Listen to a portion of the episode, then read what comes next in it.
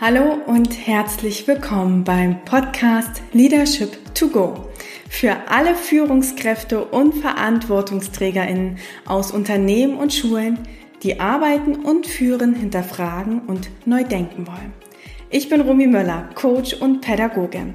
Und hier im Podcast teile ich mit dir Impulse und Tools zu den Themen New Work und Mindful Leadership, um mehr Tiefe, Verbundenheit und Freiheit in die Arbeitswelt zu bringen, sowohl in Schulen als auch in Unternehmen. Für ein starkes Ich, ein starkes Team und eine starke Gesellschaft. Und jetzt geht es auch schon los mit der heutigen Special-Folge, denn zum Frauentag habe ich eine extra Folge mit Hanna Dressler aufgenommen, um auf das Thema Frauen in Verantwortung aufmerksam zu machen. Denn leider haben wir immer noch einen Gender Gap bei den Karriereentwicklungen und auch bei der Bezahlung.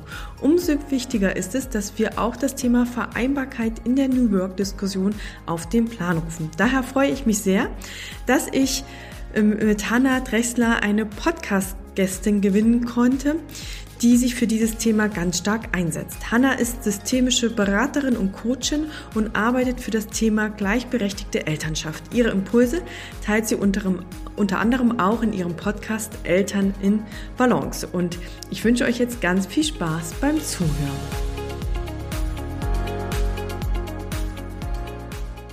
Ja, herzlich willkommen bei der neuen Leadership to Go Podcast Folge. Und wie ich eben schon anmoderiert habe, ist Hanna Drechsler heute bei mir zu Gast. Herzlich willkommen, Hanna. Hallo, danke für die Einladung. Ja, und wie ich eben schon in unserem Vorgespräch dir versprochen habe, habe ich erstmal eine Check-in-Frage für meinen Coaching-Karten für dich mitgebracht. Und ich dachte, die passt vielleicht ganz gut auch zu unserem heutigen Thema. Und zwar lautet die, was wolltest du als Kind einmal werben? Hm. Oh, ich glaube, verschiedene Dinge. Ich weiß, dass ich mal Friseurin werden wollte. Ähm, ich hatte eine Phase, da wollte ich Innenarchitektin werden. Also es hatte äh, tatsächlich so gestalterische Ideen, glaube ich. Okay, jetzt hast du schon gesagt, warum, irgendwie mit dem Gestalterischen. Ähm, vielleicht magst du uns mal erzählen, äh, was du jetzt machst, damit auch die HörerInnen wissen, äh, wer du bist. Und vielleicht hat es ja mit dem Gestalterischen auch noch zu tun. Das kannst du dann gleich bewerten. Hm, ja, sicherlich auf anderen Ebenen. Genau, ich arbeite als systemische Beraterin und systemische Coachin, spezialisiert auf die Themen Familie, Vereinbarkeit von Familie und Beruf und gleichberechtigte Elternschaft und wie ich auch gern sage, feministische Mutterschaft. Denn äh, die, ja, die Hauptzielgruppe, die zu mir kommt, sind durchaus Mütter und eben Elternpaare. Zunehmend auch Unternehmen, die sich für das Thema Vereinbarkeit von Familie und Beruf interessieren und da was bewegen wollen.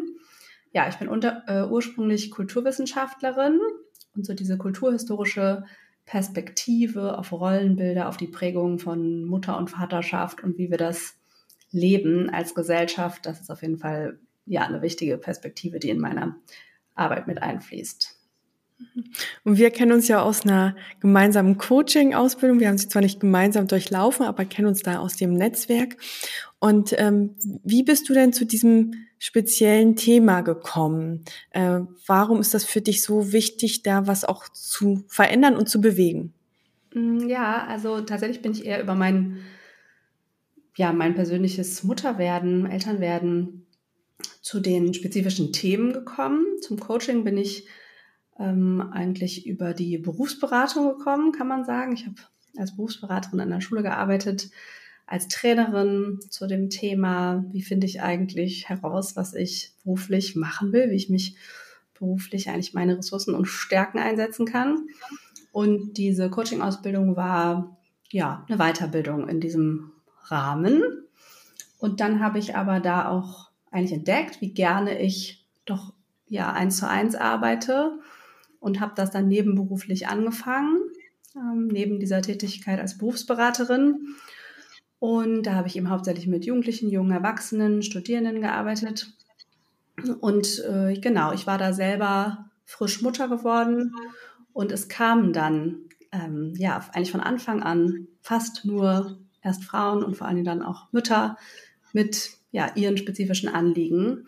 Und das Thema gleichberechtigte Elternschaft hat mich und meinen Mann eben von Anfang an unseres Elternseins sehr beschäftigt. Wir leben ein 50-50-Modell und haben von Anfang an Hauscare und Erwerbsarbeit eben zu gleichen Teilen aufgeteilt. Und da das nicht so viele Leute machen, ähm, ja, haben wir da einfach viel, viel selber sozusagen drüber nachgedacht, uns viel damit beschäftigt, uns versucht, Vorbilder zu suchen. Und dann habe ich aber vor allen Dingen gemerkt, dass das, was wir machen, für andere inspirierend ist und dass das auch einfach, ja, eine Nachfrage hat letztendlich. Mhm. Und in der Vorbereitung habe ich da auch eine schöne Zahl gefunden, die vielleicht auch dazu passt. Und zwar hat die New Work-Expertin Vanessa Jobst-Jürgens äh, herausgefunden, dass sich 85 Prozent der Befragten wünschten, dass Vereinbarkeit nicht nur ein Modewort sein sollen. Also ja, vielleicht auch dies, was du jetzt gesagt hast, zu inspirieren und was es da, was es da an Möglichkeiten auch gibt, dass wir es wirklich leben. Was mhm. heißt denn für dich in der Hinsicht Vereinbarkeit? Also du hast ja schon eben gesagt, ihr macht so ein 50-50-Modell. Mhm. Was ist denn Vereinbarkeit eigentlich? Ja, so allgemein hin äh, versteht man darunter ja vor allen Dingen das Vereinbaren des Familienlebens mit dem Berufsleben und andersrum. Das greift aber auf jeden Fall, würde ich sagen, zu kurz. Also, weil manche denken auch schon mit, dass es ja auch noch weitere persönliche Interessen und Bedürfnisse gibt, die eine Rolle spielen. Also ich würde sagen, ja, Vereinbarkeit hat ganz viel damit zu tun, die eigenen Bedürfnisse überhaupt zu kennen, zu wissen, wie man sein Leben gestalten will und was das dann konkret in der Umsetzung bedeutet, eben in der Verteilung all der, der Arbeit, der Tätigkeiten, der Interessen, die ein Mensch so hat. Das betrifft ja einmal sozusagen das Betreuen von Kindern, aber vielleicht auch die Pflege Angehöriger, Ehrenämter, anderes Engagement, politisches Engagement. Also das betrifft natürlich auch Menschen ohne Kinder. Ähm, jeder hat sozusagen verschiedene Lebensbereiche zu vereinbaren. Ähm, genau. Und ich glaube, das hat da eben auch einfach was mit einem kulturellen Wandel letztendlich zu tun, ne? dass Erwerbsarbeit nicht mehr das Zentrum des Lebens für alle Menschen ist. Ja, und äh, ich folge dir ja auch schon länger äh, und du betonst ja auch immer, Care-Arbeit ist auch eine Arbeit und ich glaube, da müssen wir ja auch unseren Horizont so ein bisschen erweitern und gucken, äh, wie viel Zeit nimmt das auch ein und wie viel Energie haben wir eigentlich zur Verfügung, um diesem allem gerecht zu werden? Also ich glaube, dass das Stichwort Bedürfnisse erkennen ganz, ganz wichtig. Welche Erfahrungen hast du denn da so mit deinen Coaches sozusagen gemacht, mit den Kunden, mit denen du arbeitest? Was ist so da der Knackpunkt? Ich könnte mir vorstellen, dass es beim Bedürfniserkennen schon anfängt. Auf jeden Fall. Also es ist ja, das ist ein Riesenthema. Das ist vor allen Dingen Thema für Frauen und Mütter, überhaupt die Erlaubnis zu haben, die eigenen Bedürfnisse wahrzunehmen. Dazu werden besonders Frauen nicht sozialisiert und geprägt, kann man sagen, mal so ganz pauschal. Das ist natürlich jetzt, wie gesagt, ähm, nur die Pauschale, aber es ist etwas, was einfach nicht so legitim ist und vor allen Dingen als Mutter in Bezug auf das Erwerbsleben nicht so legitim ist, Bedürfnisse zu haben, berufliche Bedürfnisse, die zu umzusetzen.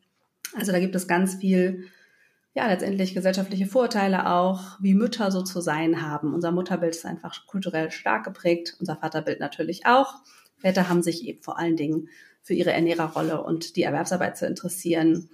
Und klar, es gibt eine zunehmende Erwartung, dass Väter eben auch präsent sind mit ihren Kindern und Care-Arbeit übernehmen. Aber äh, sie haben da im Grunde viel weniger Verantwortung, die sie mitbekommen als die Mütter. Deswegen ist das Vereinbarkeitsthema oft ein Mütterthema. Und solange das so ist, sind wir eben auch noch lange nicht gleichberechtigt und gleichgestellt. Da ist schon noch eine große Lücke. Also es geht um ganz verschiedene Aspekte. Also einmal oft herausfinden, was ist es denn, was ich eigentlich will und brauche, um mich wohlzufühlen, weil oft ja, gibt es erstmal einen Zustand von großer Erschöpfung, Überforderung, Stress ähm, und überhaupt wenig Ressourcen im Alltag, das alles zu sortieren. Und Genau, es ist unterschiedlich konkret. Manchmal geht es um ja, eine Unterstützung der Alltagsorganisation, Strukturen finden, ein Organisationssystem zum Beispiel finden, das eben beide Elternteile gleichberechtigt einbindet. Ähm, es mag um berufliche Themen gehen, also sich da auch zu klären, was will ich überhaupt beruflich, sodass mein Beruf eine Kraftquelle ist. Also Mütter werden da schon, also Väter auch, aber Mütter nochmal insbesondere oft eben diskriminiert am Arbeitsmarkt dann oder in, nach Elternzeiten degradiert, kriegen ihre Stellen nicht wieder. Es gibt eben noch nicht so viele äh, attraktive Stellen in Teilzeit zum Beispiel. Genau, all das sind Themen. Mhm. Jetzt hast du schon den beruflichen Kontext so ein bisschen angesprochen. Ähm, was hat denn Vereinbarkeit genau mit New Work zu tun und warum ist es so wichtig, dass wir es mitdenken? Also du hast ja schon gesagt, so ist irgendwie mit Arbeitszeitmodellen und so weiter, aber wo siehst du vor allem da auch die Verankerung in dieser ganzen New Work-Diskussion?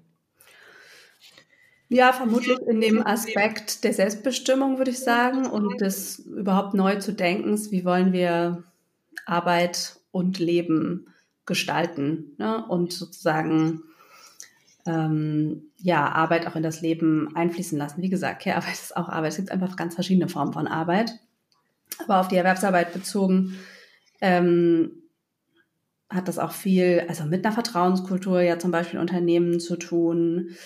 Ähm, es gibt natürlich bestimmte einfach Rahmenbedingungen, die, die oft vielleicht sozusagen in das Thema so im weitesten Sinne New Work reinfallen, die es dann Eltern leichter machen. Ähm, ja, Beruf und Familie zu vereinbaren. Aber grundsätzlich würde ich sagen, es ist eher eine Haltung und Kulturfrage, auch ein Menschenbild letztendlich.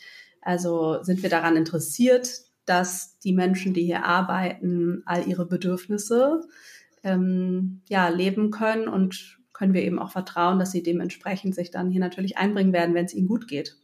Mhm. Also ich glaube, es hat einfach wirklich was mit auch mentaler Gesundheit viel zu tun und einfach Wohlbefinden, dass wenn wir, also dass wenn sich diese Strukturen, die Strukturen, die ArbeitnehmerInnen, die Eltern sind oder pflegende Angehörige sind, unterstützen, dass das, ähm, ja, ich würde mal sagen, wahrscheinlich zu 100 Prozent auch der Erwerbsarbeit zugutekommt. Mhm.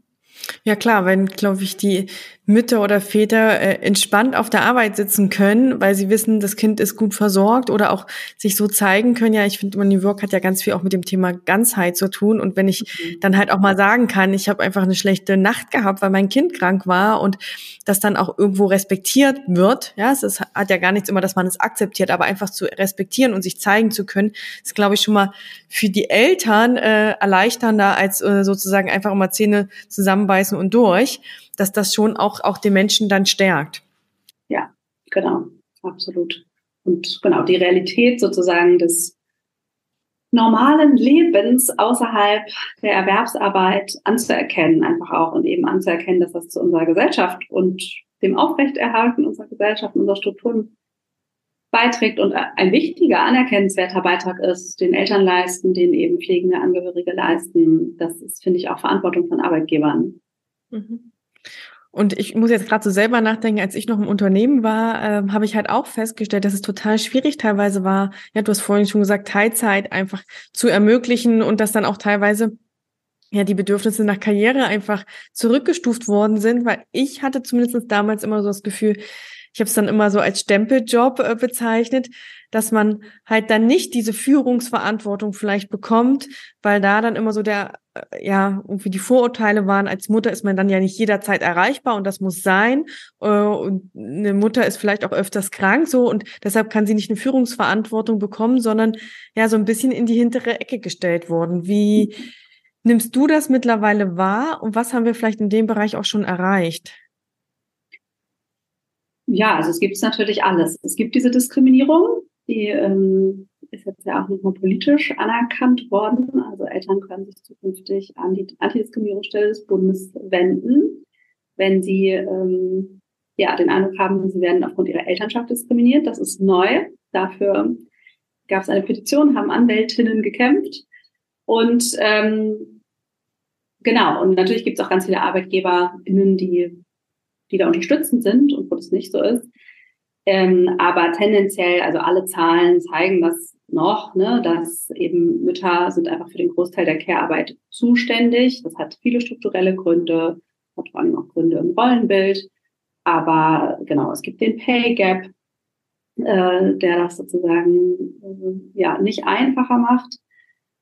Es gibt das Ehegattensplitting, es gibt weitere Besteuerungsprobleme sozusagen, die uns einfach nicht gleichstellen und ähm, ja, äh, Väter arbeiten einfach in der Regel sehr viel. Also im Erwerbsarbeitskontext sind die Personen, die tatsächlich noch mehr arbeiten als auch kinderlose Männer.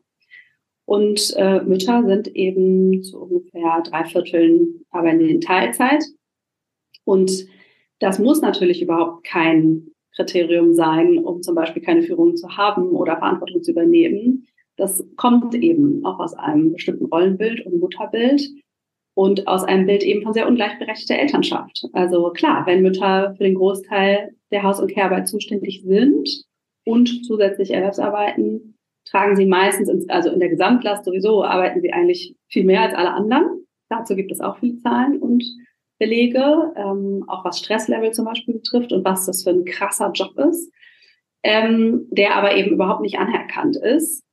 Und ähm, genau, wenn, und Väter haben eben oft diesen Ernährerrollendruck dann, also diese Rollenbilder manifestieren sich dann ja auch über so eine Ungleichverteilung, haben, also ne, sind dann irgendwie auch mehr gezwungen, im Grunde mehr zu arbeiten und sind dann auch, auch was die Forderungen der Arbeitgeber betrifft, ja, sitzen sie dann teilweise eben am kürzeren Hebel, wenn sie abhängig sind oder das Familiensystem abhängig ist von diesem Job ne, und können eben nicht so gut reduzieren.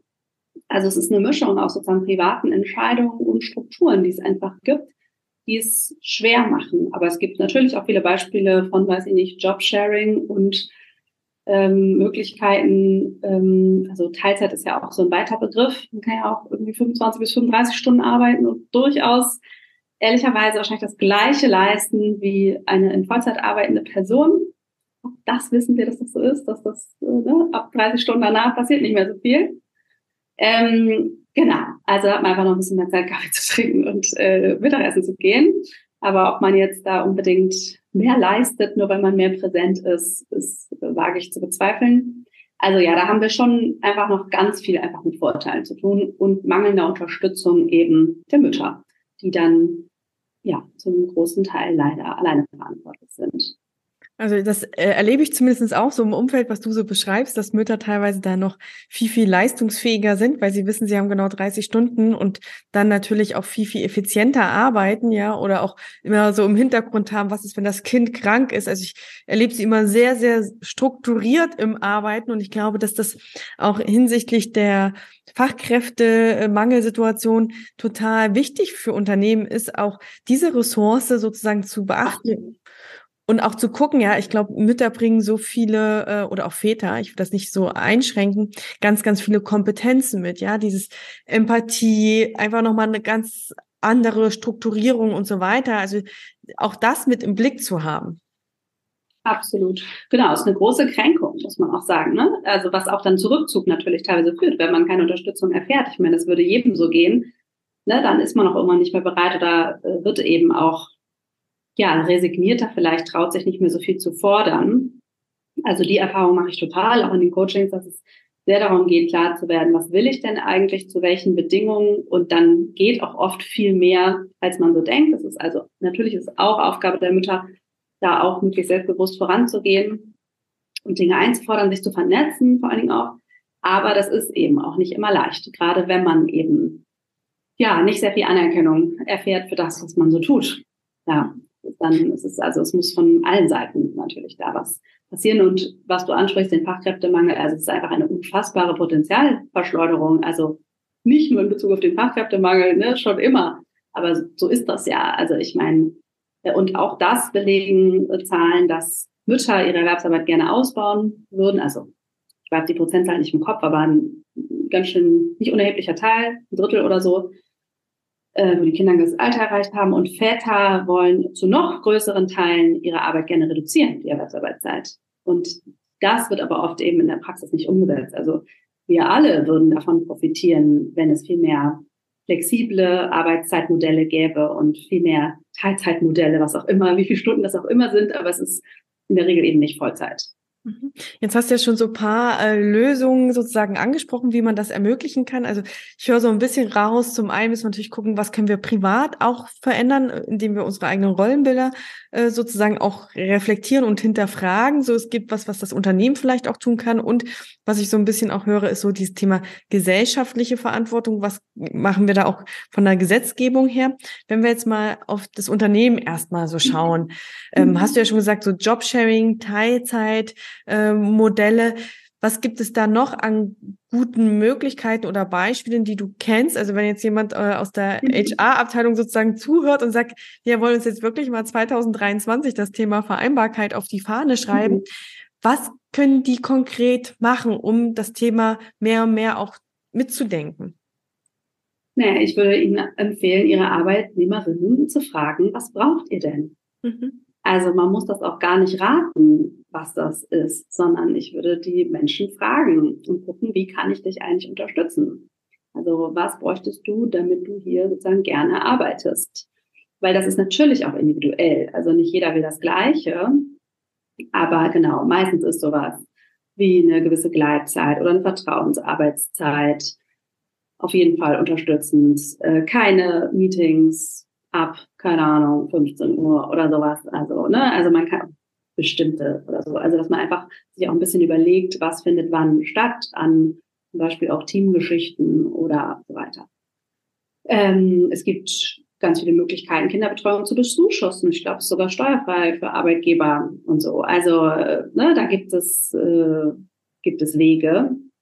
Aber wie gesagt, was so Stundenzahlen und so betrifft, das sind ja total individuelle Bedürfnisse und hat dann auch was mit dem Alter der Kinder zu tun, ob man, weiß ich nicht, Ferien zu betreuen hat und, und, und, und, und. Ähm, genau. Und wie gesagt, also da, ich glaube, dass es, dass man wirklich sehr gut beraten ist, da im engen Kontakt zu sein und ähm, ja, auch sicherlich, was Elternzeiten und so äh, betrifft, also in Kontakt zu bleiben, ähm, die ArbeitnehmerInnen zu unterstützen, das auch zu planen und zum Beispiel durch Coaching herauszufinden, ne, wie, wie will ich das genau gestalten, was brauche ich eigentlich. Des Weiteren ist einfach wichtig, auch seine eigenen Vorteile zu hinterfragen. Also sich auch, also diese Rollenbilder müssen eben nicht nur privat reflektiert werden, sondern auch im Erwerbskontext. Und sich zu fragen, nur weil da XY in Elternzeit geht, egal ob als Mann oder als Frau, ähm, habe ich dann ein bestimmtes Bild im Kopf, was das wohl über diese Person aussagt und bedeutet oder wie lange die in Elternzeit geht. Also das ist einfach so, dass, dass ja, dass da noch viele Schubladen im Kopf aufgehen und man und Arbeit Geber darüber Schlussfolgern, was das dann wohl bedeutet für sie oder was das da ne, aussagt. Ähm, das ist aber gar nicht zwangsläufig so. Und da einfach viel ergebnisoffener wirklich auch zu sein und nachzufragen, was willst und brauchst du denn eigentlich, anstatt immer sozusagen die eigenen Vorstellungen zu projizieren. Also das ist auf jeden Fall auch ein sehr wichtiger Punkt. Mhm. Ähm, danke, dass du es so erwähnt hast, weil ich habe auch immer das Gefühl, manche wollen immer von uns den Masterplan hingelegt bekommen und so eine Checkliste und die fünf Punkte habe ich abgecheckt und jetzt kriege ich das Siegel. Ja, ich bin ja. äh, ein Unternehmen, was Vereinbarkeit gut umsetzt. Ja. Und das kann natürlich bei dem einen Unternehmen total gut funktionieren, aber halt, wie gesagt, bei dem anderen nicht, weil da einfach genau. nochmal der Kontext vielleicht auch ganz anders ist. Ja, es hat auch mit der Unternehmensgröße zu tun und was man möglich machen kann. Es gibt ja diese Siegel, aber ehrlich gesagt gehen die alle nicht weit genug, meiner Meinung nach, weil sie eben nicht flexibel sind. Und weil das dann sowas ist, wie wir zuschussen irgendwas und so und ermöglichen mal ein bisschen Homeoffice. Ja, wenn das aber gar nicht das Bedürfnis der Menschen ist, hilft das jetzt auch nichts. Also ja, ich glaube auch, man darf sich erlauben, äh, sich selbst äh, zu sagen, was die brauchen und auch die Mühe zu machen, da individuell hinzugucken. Mhm. Und wenn wir jetzt trotzdem mal so schauen, äh, wo können wir uns inspirieren lassen? Du hast ja auch gesagt, so ähm, dir folgen ganz, ganz viele, weil sie vor allem auch erstmal diese Inspiration brauchen. Und ich glaube auch manchmal auch einfach so diesen Weckruf, es kann auch anders gehen. Ja, also ich glaube, dass wir damit auch schon Rollenbilder vielleicht so aufbrechen. Gibt es denn gute Unternehmensbeispiele, wo du sagst, so die äh, leben das wirklich unabhängig von einem Siegel vielleicht, sondern wo du sagst, die haben das wirklich individuell durchdacht und das sind vielleicht auch so Leuchtturme, von denen wir uns inspirieren lassen können. Nicht denen wir folgen, sondern von denen wir uns inspirieren lassen können. Ich weiß, dass bei VD zum Beispiel da super viel passiert und dass so eine ganz engagierte Chefin ist. Ähm, da gibt es so eine Reportage zum Beispiel zu. Und natürlich, weiß ich nicht, weiß ich von Google, dass sie das gut machen, aber ich kenne da auch keine Details. Mhm. Ähm, wie die das genau machen, also dass die mehr äh, Väter ermutigen, zum Beispiel in Elternzeit zu gehen, dass es schon also eigentlich erwartet wird und so. Aber ich glaube, ich weiß nicht, ob es so richtig hilfreich ist, jetzt irgendwie so einzelne Unternehmen zu nennen, ohne die Maßnahmen wirklich sagen zu können. Und gleichzeitig finde ich das ja auch total interessant, ja. Also, äh, weil ich habe ja auch überlegt, kenne ich gute mhm. Beispiele und das zeigt mir halt auch, dass das Thema noch nicht so viel Präsenz hat. Also wenn wir so irgendwie gucken, das Thema New Work in der Ganzheit, haben wir, glaube ich, können wir alle irgendwelche guten Beispiele mittlerweile aufzählen, äh, ohne dass ich mich vielleicht intensiv mit diesem Thema beschäftigt habe, weil da viel doch schon ganz viel in die Medien kommt und einfach mal zu gucken, wie viel Präsenz hat eigentlich dieses Thema Vereinbarkeit äh, und wo haben wir vielleicht auch gute Beispiele, ja? Ja, es ist definitiv, glaube ich, einfach, es ist einerseits in aller Munde, aber es könnte noch viel mehr genutzt werden, um sich sozusagen attraktiv zu machen. aber klar weiß ich auch von ganz vielen äh, Klientinnen, äh, die auch zufrieden sind oder die ähm, die Jobs dann ja wechseln und dann sehr zufrieden sind. Aber das sind eben nicht Arbeitgeber, die man jetzt nennen könnte, weil man sie irgendwie alle kennt, mhm. sondern das sind eben viele Menschen an vielen kleinen Orten, die eben individuell Bedingungen verhandeln. Mhm. Und wenn wir jetzt so gucken, was bräuchte es denn, dass das Thema Vereinbarkeit noch mehr zur Normalität wird. Also dass wir sagen, so, und es ist eigentlich nicht mehr, dass ich dafür den Arbeitsplatz wechseln müsste oder dass wir vielleicht überlegen müssen, welches Beispiel gibt's da, sondern wenn wir sagen, ähm, es ist wirklich so eingezogen in unser alltägliches Leben. Was glaubst du da, bräuchte es da in den nächsten vielleicht vier, fünf Jahre? Also ich weiß nicht, ob wir es so schnell schaffen, aber äh, man kann ja mal optimistisch sein. Ja, wie gesagt, da bräuchten wir viele strukturelle äh, Veränderungen in der Politik. Da geht sicherlich noch viel, viel mehr. Also, wie gesagt, ich habe ja schon ein bisschen was äh, genannt. Da ist auf jeden Fall ähm, was gegen den Pay Gap unternehmen. Man könnte das, also muss unbedingt das Elterngeld reformieren und dieses Elternzeitmodell, das ist eben auch, hat sich ja so eingeschliffen auf dieses Väter nehmen zwei Vätermonate und Mütter machen den Großteil, die zwölf Monate und naja, genau. Also das fördert noch nicht unbedingt die Gleichberechtigung, ähm, ich erwähnt das Ehegattensplitting. Also es gibt sozusagen einfach ganz viel sozusagen in unserem sehr konservativen Familienmodell, das eben in Deutschland in der Regel ein Hauptverdiener mit einer Zuverdienerin ist. Und das, das kann ja auch die Wahl sein, ne? Also das darf man ja gerne so entscheiden, aber das ermöglicht eben oder schränkt alle die ein, die es vielleicht anders machen wollen. Genau. Auf privater Ebene ist eben viel dieses, was man tun kann, um überhaupt bewusste Entscheidungen zu treffen. Wie wollen wir das wirklich gestalten? Weil eben von alleine wird man eben in diesem klassischen Modell landen.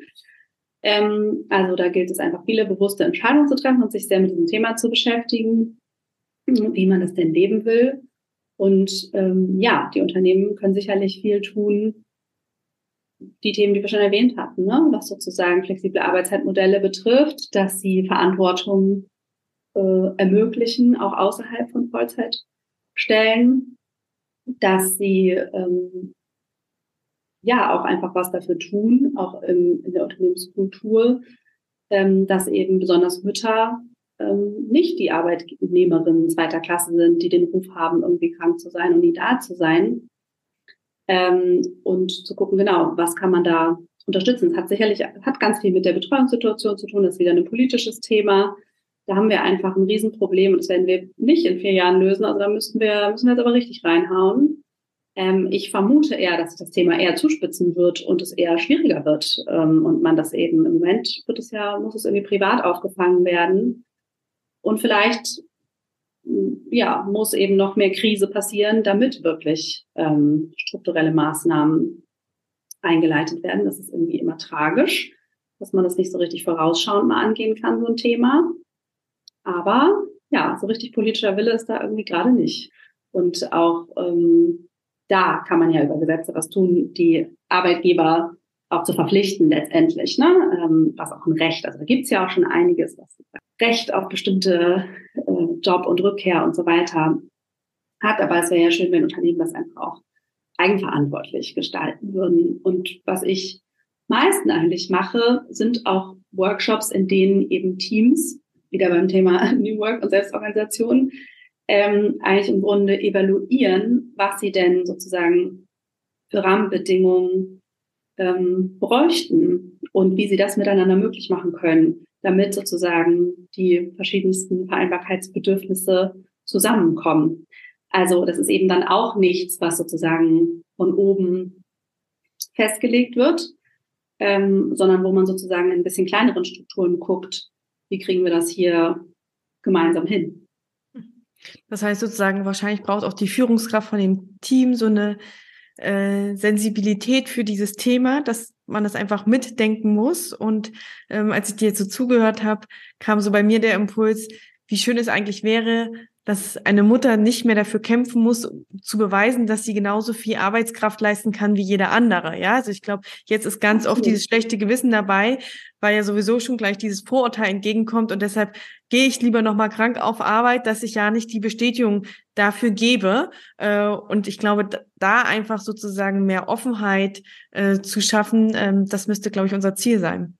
Absolut. Diese gegenseitige Unterstützung. Also das ist ja auch eine Mindset-Frage einfach, eine Haltungsfrage, ähm, eben nicht, genau, wie du schon sagst, mit so einer Skepsis sich sozusagen zu begegnen und naja, mal sehen, ob die das wohl hinkriegt. Also wie oft ich höre, dass Arbeitgeber zu ihren Mitarbeiterinnen sagen, na, sind sie sich sicher, dass sie so und so viele Stunden arbeiten wollen?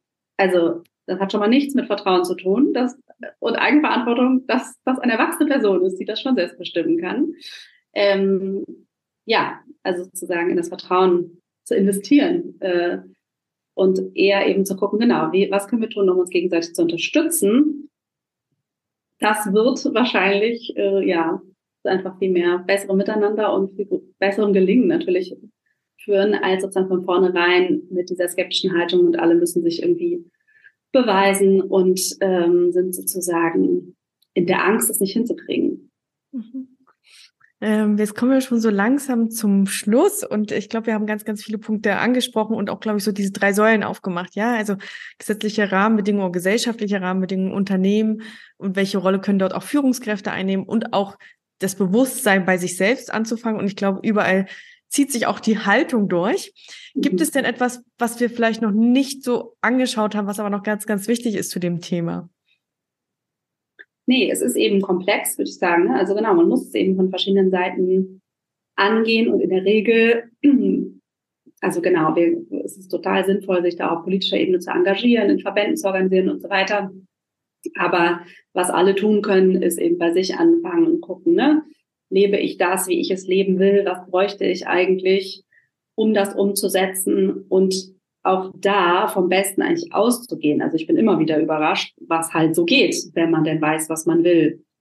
Und mhm. da erstmal Klarheit für sich selber findet oder eben als Elternpaar äh, dafür loszugehen. Also ich würde alle ermutigen, sich die Strukturen auch einfach zu schaffen, möglichst, die man braucht. Und das geht natürlich nicht in jedem Punkt, weil man kann vielleicht die Kita-Situation in dem Ort, in dem man lebt, nicht nur bedingt beeinflussen zum Beispiel. Ne? Dann muss man sich eine zusätzliche Betreuung organisieren, keine Ahnung das ist jetzt ist immer begrenzt. Aber wie gesagt, meistens geht meiner Erfahrung nach mehr, als man denkt, auch in Verhandlungen mit Arbeitgebern. Ja, ich glaube, wenn man erstmal diesen Möglichkeitsraum für sich aufmacht äh, und nicht immer so in dem Problemraum verhakt, können auch ganz neue Wege entstehen. Ja, also ich glaube auch in dem Gespräch auch einfach mutig zu sein und zum Arbeitgeber zu sagen, das würde ich mir wünschen und können wir vielleicht mal drüber sprechen. Vielleicht ist es dann nicht die Lösung, die man selbst vorgeschlagen hat, sondern einfach die, die dann im Gespräch gemeinsam entstanden ist. Ähm, das kann ja auch nochmal ganz wertvoll sein. Genau. Ich danke dir erstmal und ich habe ja schon versprochen, wir gehen mit dem im Checkout noch mit drei Sätzen und zwar hat das immer mit dem starken Ich, dem starken Team und der starken Gesellschaft zu tun. Mhm. Und ähm, für das starke Ich äh, würde ich dir gerne den Satz reingeben, das hat mich in meiner Rolle als berufstätige Mutter selbst gestärkt. Ja, ich würde ganz klar sagen, ähm, das gleichberechtigte Modell, das mein Mann und ich leben. Also ja, ich habe einfach äh, sozusagen den Rücken frei an vielen Stellen und ähm, weiß, dass wir uns immer gegenseitig unterstützen in unserem beruflichen Vorhaben. Und das ist auf jeden Fall wahrscheinlich das, was mich am allermeisten stärkt. Danke dir. Starkes Team, das stärkt meinen Partner und mich, Vereinbarkeit zu leben. Ja, gleiche Antwort wahrscheinlich. Ähm, genau, also das ist bei uns definitiv so, dass wir uns eben gegenseitig vertreten und ersetzen können. Das ähm, stärkt uns, weil eben ja diese die Lasten und die Freuden äh, gleich verteilt sind und das macht uns einfach ziemlich flexibel. Ähm, und ja, in dem Fall meine Selbstständigkeit und mein Mann ist zwar angestellt, aber arbeitet eigentlich wie ein Selbstständiger. Ähm, das ist schon auch so, dass diese Flexibilität uns viel im Hinblick auf Vereinbarkeit ermöglicht. Danke dir. Und zur starken Gesellschaft. Vereinbarkeit ist für die Gesellschaft wichtig, weil. Ja, weil das einfach, ich würde sagen, also das Care-Arbeit ist einfach die Basis unserer Gesellschaft. Also wir alle waren mal klein und werden mal alt sein und ähm, brauchen Pflege und Fürsorge füreinander. Und ja, niemand kann ohne durchs Leben gehen. Und ich glaube, wir müssen das einfach als Gesellschaft wieder einen ganz anderen, einen ganz anderen Stellenwert geben, eine ganz andere Wertschätzung, weil das ist, was uns auch zusammenhält und ja, was alle stärkt. Super, vielen, vielen lieben Dank für deine Impulse und ich hoffe, dass wir damit zumindest in 2023 bei Paarunternehmen vielleicht ähm, ja einfach nochmal andere Bewegungen in Gang setzen und dass wir das Thema vielleicht doch in vier, fünf Jahren schon weiter vorangebracht haben, als wir vielleicht jetzt glauben. Ja, ich hoffe es. Danke dir.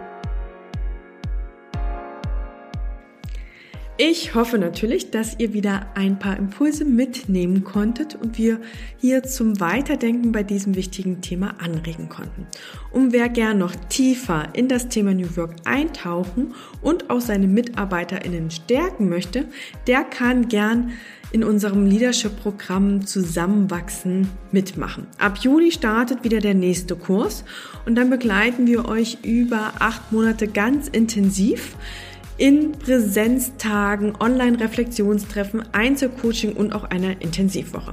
Das Programm ist für angehende und aktive Führungskräfte und VerantwortungsträgerInnen aus Unternehmen und Schulen gedacht, so dass du dann mit Authentizität, Freude und Stärke neues Arbeiten und Führen gestalten kannst. Ähm, es geht um die Themen Selbstführung, Teamführung, Kommunikation, Konflikte, New Work und Organisationsentwicklung. Also es ist wirklich ein sehr inspirierendes, intensives und innovatives Programm. Und wenn dich das jetzt neugierig gemacht hat, dann findest du die Infos und auch den Link zum ersten Kennenlerngespräch in den Shownotes. Und damit wünsche ich dir jetzt eine schöne Woche.